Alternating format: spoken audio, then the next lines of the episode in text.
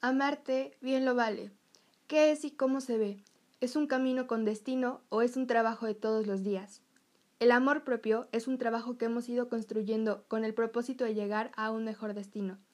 Este es un tema con el que vivimos día a día y me preocupa tanto para mí así como para ti que me escuchas.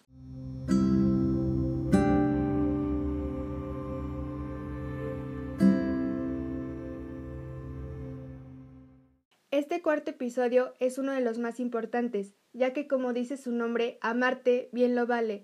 Y no me estoy refiriendo al verbo de amar a otra persona, es el verbo amarte, de amarte a ti mismo. Para mí, el amor propio no es únicamente el aceptarte o estar en paz con tu cuerpo, va mucho más allá que eso. Se trata de respetar muchísimo quién eres, cuáles son tus sueños, tus creencias, tus límites y tus prioridades.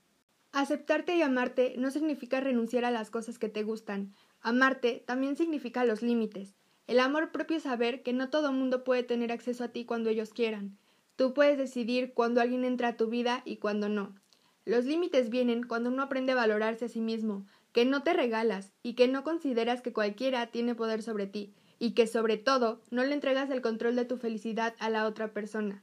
Porque cuando no nos valoramos, cuando no nos respetamos y ponemos todo en el afuera, le estamos entregando el control de nuestra vida al afuera, y con el afuera me refiero a todo lo que es externo a ti, los estereotipos sociales, tus amigos, tu familia, incluso una pareja, y necesitamos estar en constante aprobación por lo externo.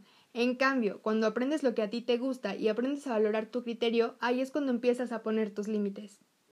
Algo muy cierto es que el amor propio se ve distinto en cada persona. Todos tenemos distintas presiones, pero algo con lo que coincidimos es que realmente el sufrimiento más profundo viene de cómo nos hablamos a nosotros mismos, del diálogo interno que tenemos. ¿Qué es lo que vemos cuando nos miramos al espejo? ¿Qué es lo que te hace ver tu propia cabeza? Así como qué tan duro eres contigo mismo, ya que el juez más crítico de tu persona habita dentro de ti, y esto aplica tanto para hombres como mujeres. Entre búsquedas de un poco de información acerca de este tema, descubrí una frase que dijo Jimena Frontera, que dice No nacemos odiando nuestro cuerpo, es algo que aprendemos. Y realmente estoy de acuerdo con esto, ya que muchas veces estamos en constante entorno de lo que es la perfección, y muchas veces por intentar lograrlo, entonces comenzamos a compararnos con el resto de todas las personas, y es algo que no deberíamos de hacer para poder tener nuestro amor propio siempre con nosotros. Nuestros pensamientos nos nutren o nos destruyen. Muchas veces, si no es que la mayoría, solemos creernos todo lo que pensamos, y esto es un arma de doble filo para todos nosotros, ya que nuestra mente es lo principal que puede jugar en nuestra contra, y lo peor es que la mayoría de las veces los creamos nosotros mismos.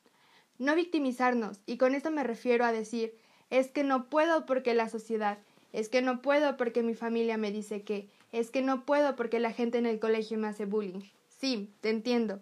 Es horrible, pero el poder de todo eso lo tienes tú, no le entregues el control de tu vida al otro, porque si continúas así no vas a poder salir de ninguna, y aprende a tomar esto como algo que te dé aún más fuerza, porque tú eres tú gracias a todo eso que te pasó, y gracias a todo eso que superaste.